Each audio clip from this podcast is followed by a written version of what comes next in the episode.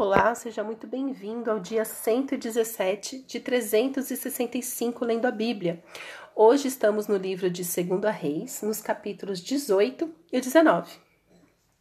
E aqui nós lemos sobre um rei que é um rei que chamado Ezequias, que depois de tanto rei ruim, ruim, ai, no capítulo 18, verso 5 diz: Ezequias confiou no Senhor Deus de Israel, de maneira que não houve ninguém como ele entre todos os reis de Judá, nem antes nem depois dele, porque se apegou ao Senhor, não deixou de segui-lo e guardou os mandamentos que o Senhor ordenou a Moisés.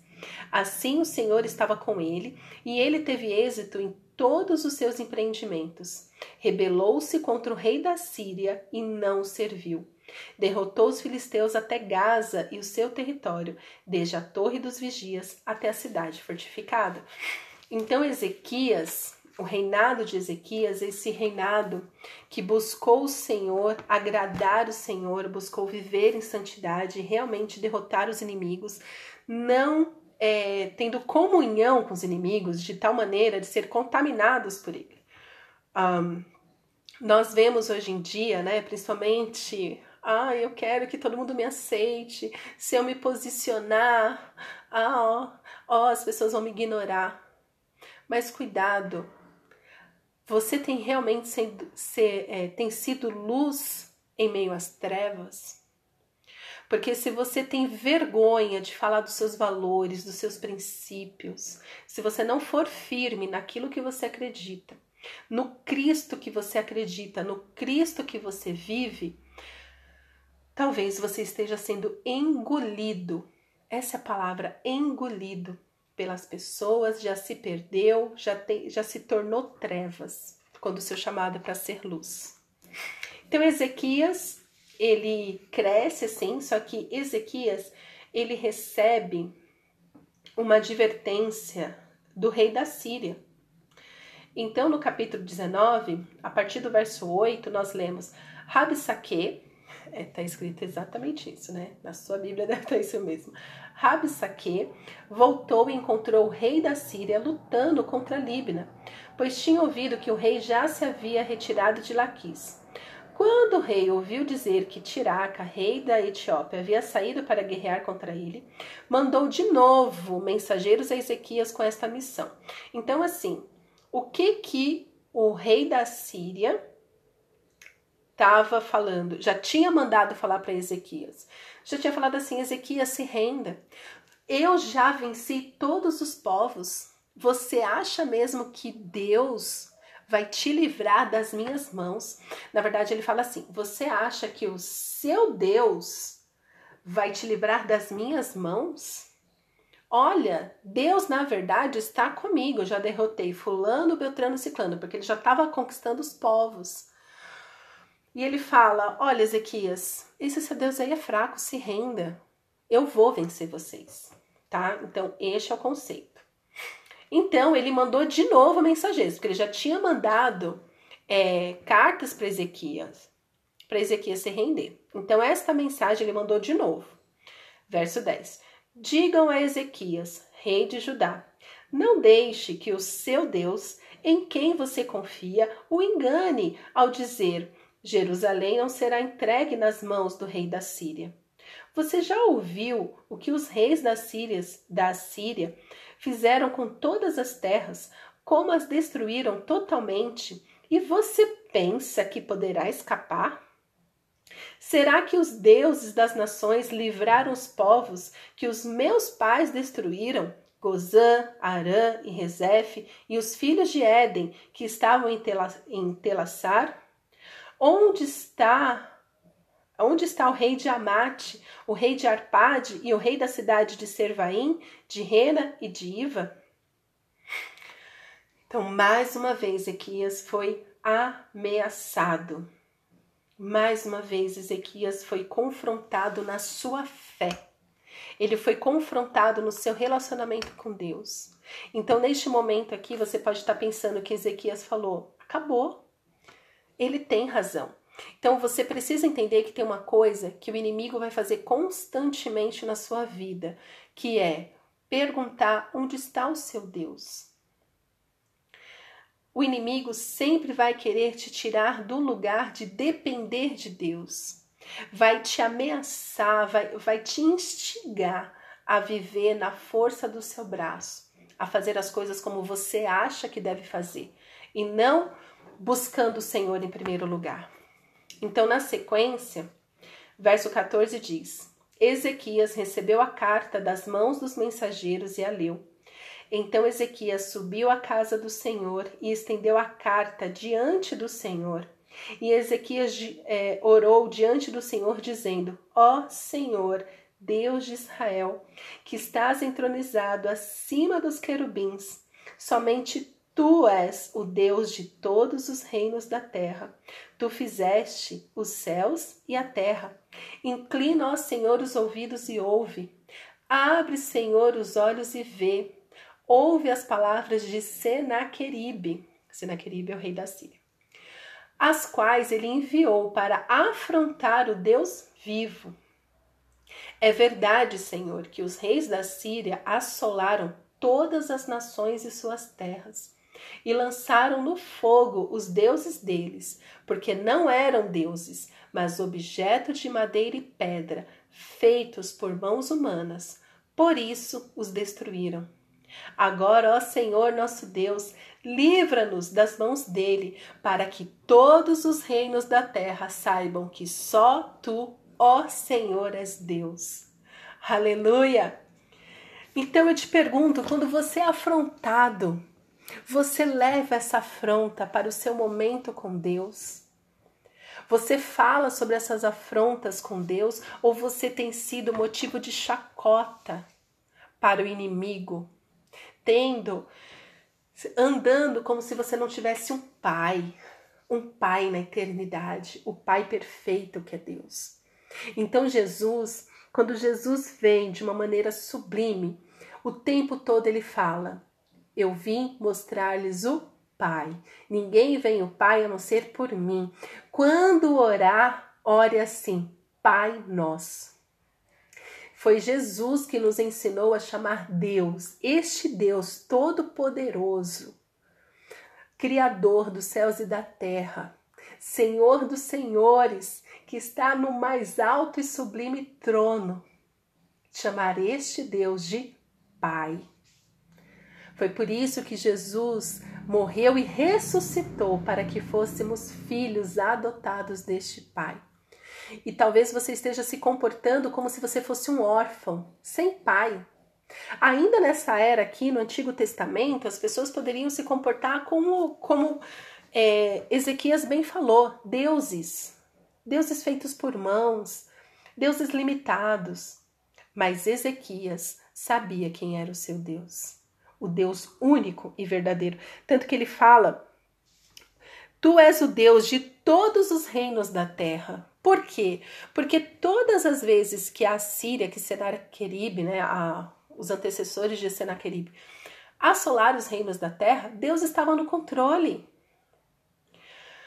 Senaqueribe vem falar com Ezequias, colocando um, o Deus dele, os deusinhos dele, em pé de igualdade com Deus Todo-Poderoso. E Ezequias, quando ele vai orar, fala assim: Senhor, abre os teus olhos e vê ele está afrontando o Senhor. Então, assim, a primeira coisa que você tem que entender, que eu acho que eu já falei isso aqui, mas é sempre bom repetir, que com Deus é tudo pessoal. Quando alguém faz algo contra você, não é contra você que a pessoa está fazendo, é contra Deus. E Ezequias, ele poderia ter ficado, ai Senhor, eu vou morrer, tadinho de mim e tal. Ele fala, não, Senhor. Ele não faz isso, ele fala, Senhor, é contra ti. É o Senhor é do Senhor que ele está zombando, é do seu poder, da sua majestade, da, da sua autoridade.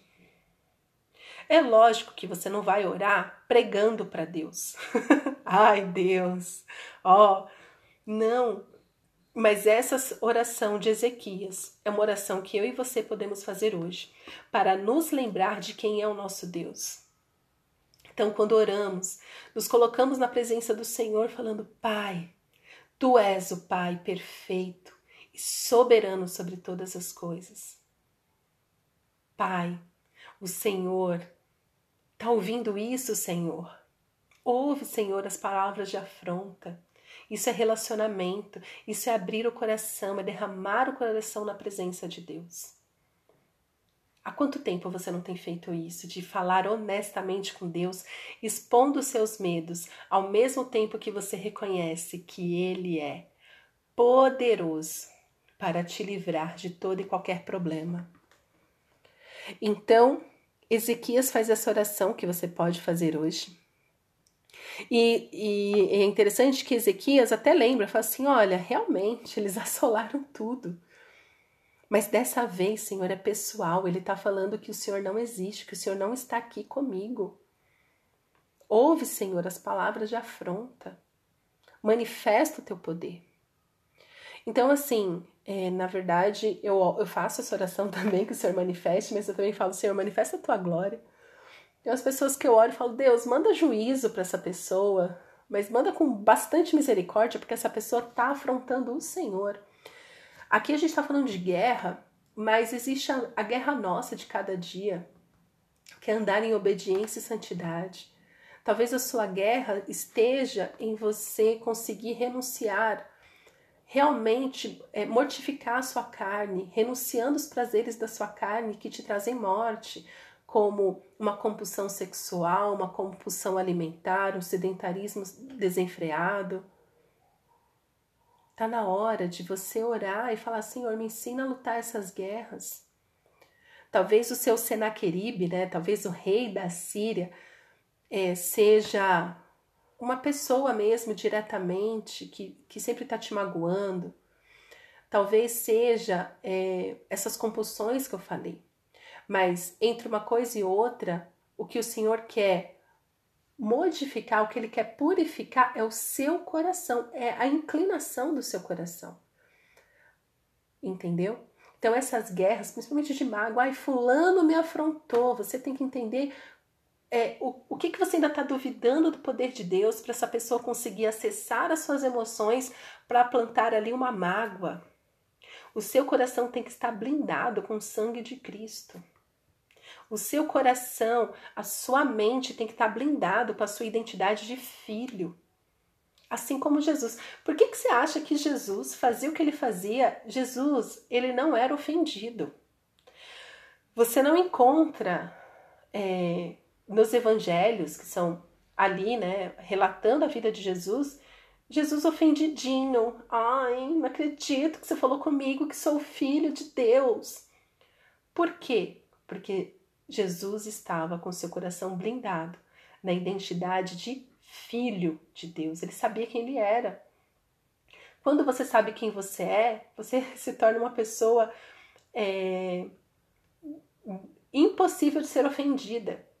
Se você está ficando ofendidinho, você está ficando magoado, se você tem ficado revoltado com pessoas, está na hora de você entrar no seu quarto de oração e falar: Senhor, mostra mostra, me revela o meu pecado, para que a minha mente seja completamente blindada pelo teu amor e identidade. Amém? Então, aqui ainda no capítulo 19, é, a partir do verso 20, Deus responde.